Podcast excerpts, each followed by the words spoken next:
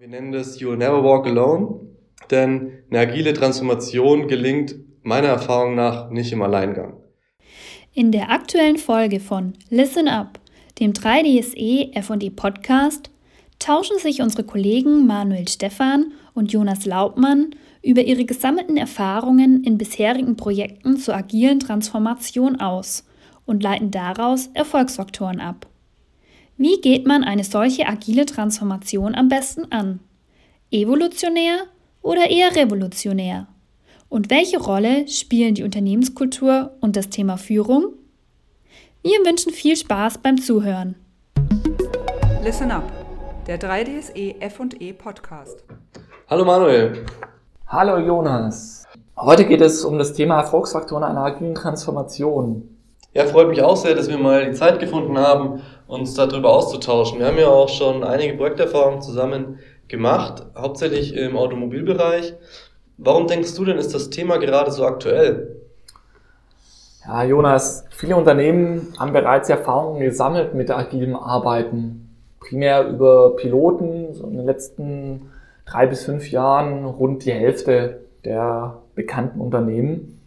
Und was man hier sieht, ist, dass nur ein Drittel bisher den Schritt gewagt haben von Piloten in die Skalierung zur Transformation.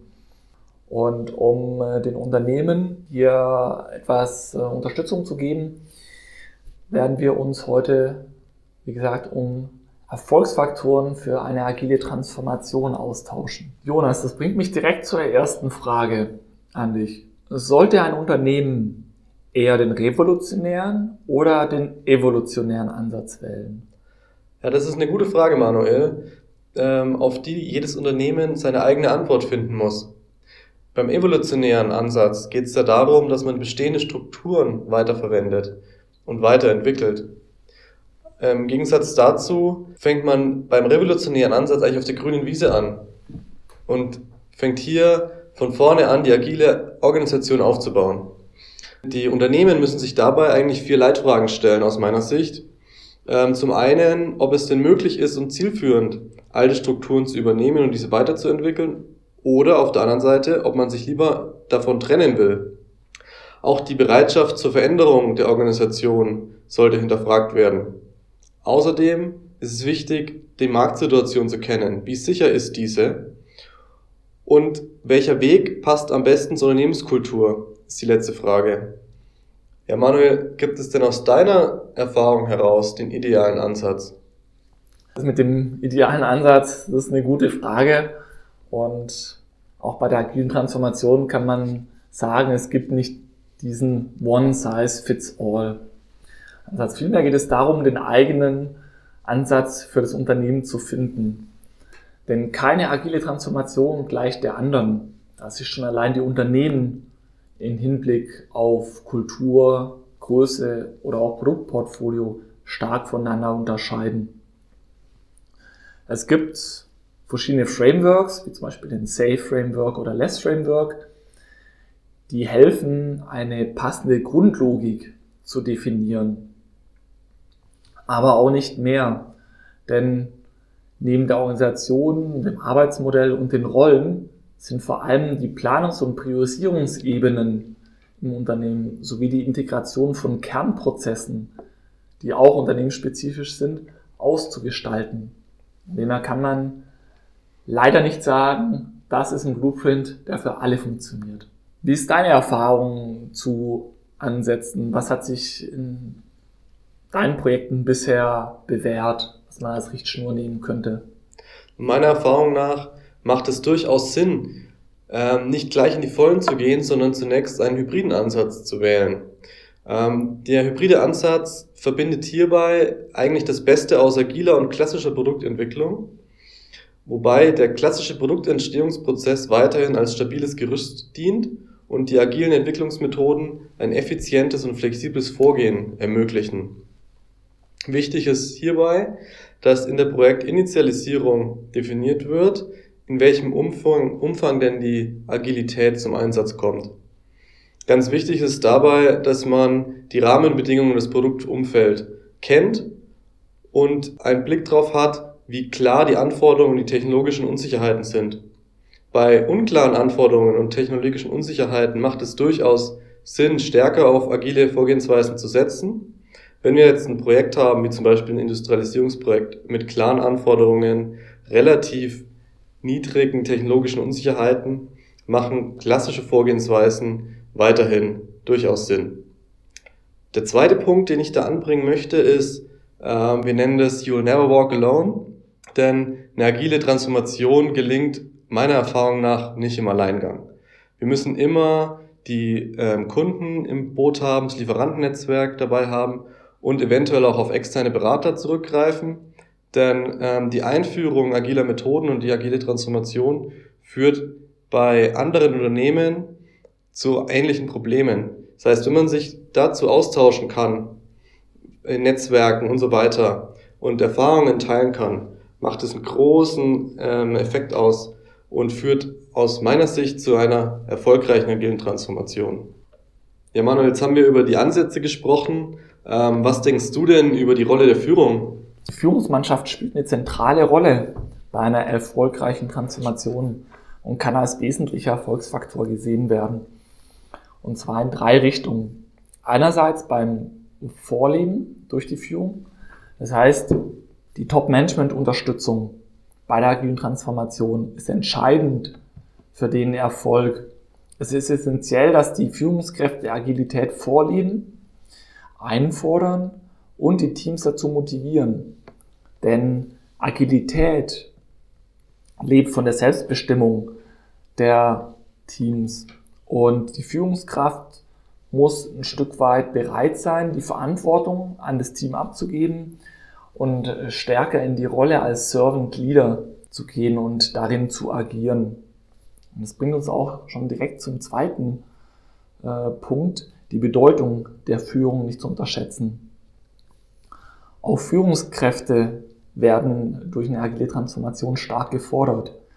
Sie müssen zwischen der Übernahme von fachlicher oder disziplinarischer Aufgabe wählen und lernen, die Entscheidung abzugeben, sowie stärker unterstützend in die Prozesse einzugreifen. Daher müssen die Führungskräfte voll hinter dem Ansatz stehen und die notwendigen fachlichen sowie methodischen Kompetenzen besitzen. Es hat sich in den Projekten oft gezeigt, dass selten eine Führungskraft von Beginn an alle Anforderungen gleichermaßen erfüllt, weshalb es wichtig ist, auch die Führungskraft dahin zu befähigen und zu unterstützen. Und ein wesentliches Element hier war das Thema Coaching on the Job, was etabliert werden muss. Der dritte Punkt, den ich äh, hier noch erwähnen äh, möchte, ist das Thema, die Mitarbeiter als die Treiber der Transformation befähigen. Agiles Arbeiten kann sowohl motivieren als auch frustrieren. Das heißt, werden Mitarbeiter zum Beispiel durch mangelnde Begleitung oder ständige Veränderung ohne transparentes Ziel überfordert, wird der Wandel hin zu einer agilen äh, Organisation gebremst. Nimmt man auf der anderen Seite die Mitarbeiter durch Partizipation mit, zum Beispiel bei der Teamzusammenstellung oder bei cross-divisionalen Retrospektiven, sprich fachbereichsübergreifenden Retros, werden die Transformation und der Kulturwandel gefördert. Ein weiteres Potenzial hierin steckt äh, in dem ganzen Bereich HR-Konzept. Es sollte ein auf das neue Arbeitsmodell abgestimmtes HR-Konzept, was neue Ansätze für Karrierepfade, Leistungsbewertung oder Weiterentwicklung von Anfang an äh, berücksichtigt. Nachdem wir uns gerade zum Thema Führung und Führungsmannschaft unterhalten haben, ist ein weiterer wichtiger Aspekt das ganze Thema Unternehmenskultur. Jonas, siehst du das Thema Unternehmenskultur als Erfolgsfaktor und damit auch als Chance oder eher als Risiko? Ich sehe die Unternehmenskultur auf jeden Fall als Erfolgsfaktor für eine erfolgreiche agile Transformation. Man sollte sich bewusst sein, dass die Kultur ein Katalysator für die agile Transformation sein kann. Wichtig ist hier, dass agiles Arbeiten auf Werten beruht. Werten wie Transparenz, Eigenverantwortung, Offenheit und Flexibilität. Besonders Offenheit und eine ehrliche Fehlerkultur beeinflussen beispielsweise den Umgang mit Hindernissen oder die Erreichbarkeit von Sprintzielen. Wichtig ist auch, wie diese kommuniziert und im Team diskutiert werden. Diese kulturellen Veränderungen müssen top-down verankert werden, also von der Führungsebene, vom Management ausgehend. Ähm, da ist es wichtig, dass das Management dieses Mindset vorlebt, einfordert und den Wandel als Chance begreift. Ein zweiter Erfolgsfaktor ist für mich, dass Aufgeben keine Option ist. Es gibt ja den, den schönen Satz, hinfallen, aufstehen, Krönchen richten. Und das ist auch in der agilen Transformation ein wichtiger Punkt, den man sich zu Herzen nehmen sollte. Ähm, das iterative Vorgehen beim Agilen ermöglicht, ähm, Fehler schnell zu erkennen und diese ähm, abzustellen. Dafür sind regelmäßige Stand-ups notwendig und auch die Retrospektiven wichtig durchzuführen. Man muss in der agilen Transformation Erfahrung sammeln, die richtig einordnen und daraus die richtigen Maßnahmen ähm, ableiten. Und dabei ist punktuelles Scheitern auch notwendig. Denn nur kontinuierliches Lernen führt am Ende zum Erfolg.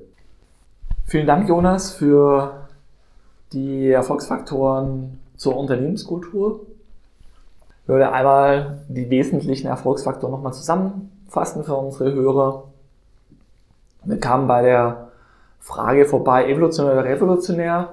Und gesagt, es gibt keinen One-Size-Fits-All-Ansatz, sondern es ist wichtig und ein zentraler Erfolgsfaktor ist, dass man einen unternehmensspezifischen, den eigenen Ansatz finden muss, da aber auf entsprechende Frameworks als ja, Leitfaden zugreifen kann, dass der hybride Ansatz den Unterschied macht und es wichtig ist, dass man nie alleine geht, dass die agile Führung, die Führungsmannschaft agiles Arbeiten vorleben muss, dass die Bedeutung der Führung nicht unterschätzt werden darf, dass die Mitarbeiter als Treiber der Transformation befähigt werden müssen und als letzten Punkt, dass die Kultur als Katalysator für agile Transformation zu begreifen ist. Ja, vielen Dank, Manuel, aber vergessen nicht den wichtigsten. Aufgeben ist keine Option. Sehr gut, Jonas. Danke. Und in diesem Sinne, agiles Transformieren. Listen up, der 3DSE FE Podcast. Herzlichen Dank an unsere beiden Kollegen Manuel Stephan und Jonas Laubmann für dieses interessante Gespräch und die wertvollen Einblicke in ihre Projekterfahrungen sowie die Ableitung der Erfolgsfaktoren einer agilen Transformation in der Produktentwicklung. Wenn Sie mehr zum Thema erfahren möchten, besuchen Sie auch gerne unsere Website unter www.3dse.de oder schreiben Sie uns eine E-Mail an kontakt@3dse.de. Wir freuen uns, wenn Sie auch bei der nächsten Folge von Listen Up, dem 3DSE F&E Podcast wieder zuhören.